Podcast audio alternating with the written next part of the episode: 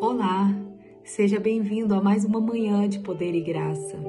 Que a graça e a paz do nosso Senhor Jesus Cristo seja com cada um de vocês. E o nosso tema de hoje é Construtores da Paz.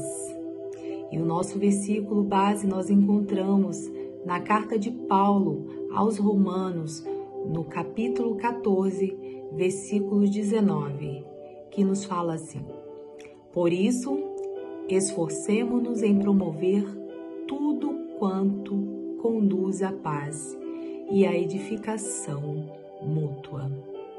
E o autor começa a devocional dizendo assim: Além das guerras entre nações e povos e dos conflitos civis dentro dos estados, com o tráfico e a violência urbana, a pessoa sem Jesus vive também em uma guerra interior. Inevitavelmente, isso também gera conflito nos relacionamentos. No meio de tudo isso, estamos nós, discípulos de Cristo. O que fazer?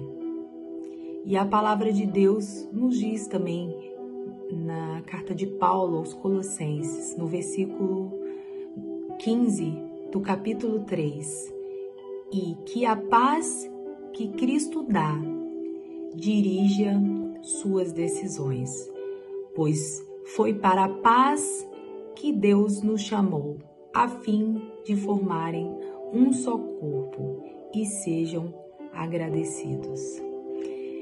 Que, assim como o apóstolo Paulo nos aconselhou que é necessário esforço para promover a paz, que nós também possamos nos esforçar. Com a paz que Cristo nos dá, essa paz que nos ajuda a dirigir as nossas decisões, que em meio dos conflitos nós possamos pedir o Espírito Santo de Deus que nos conduz em todas as coisas, pois a palavra do Senhor também nos disse que ele nos ajudaria. E que tudo que venha sair dos nossos lábios sejam para edificação do nosso irmão, mas também seja para edificação daquele que ainda não conhece a Jesus. E o autor volta a nos dizer: o apóstolo Paulo escreve aos cristãos que viviam na sede do império, dizendo que, mesmo em um mundo tão conflituoso, a paz deveria começar por cada um. Para isso, cada discípulo de Cristo precisa de um empenho, uma ação intencional. Muitas vezes precisamos ser intencionais. E por isso, muitas vezes podemos falar, mas também muitas vezes é importante se calar e pedir que o Espírito Santo de Deus, o Espírito da sabedoria, e da revelação do pleno conhecimento do nosso Deus, nos capacite para que nós venhamos resolver os nossos conflitos direcionados pela paz do nosso Senhor Jesus. Que sejamos assim construtores da paz, onde venhamos colocar os nossos pés. E o autor nos fala também.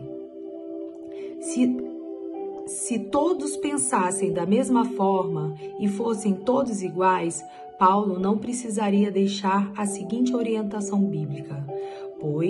Por isso, esforcemos-nos em promover tudo quanto conduz à paz e à edificação mútua. Se o seu irmão não está se esforçando e fazendo a parte dele, faça a sua. Sei que realmente Realmente existem pessoas difíceis que têm opinião para tudo, mas talvez o que de mais espiritual você possa fazer por elas, além de orar, é não dar ouvidos às suas críticas. Em sua primeira carta, Pedro escreveu: Porque o amor cobre uma multidão de pecados. Se o amor pode cobrir uma multidão de pecados, será que não pode cobrir uma multidão de opiniões?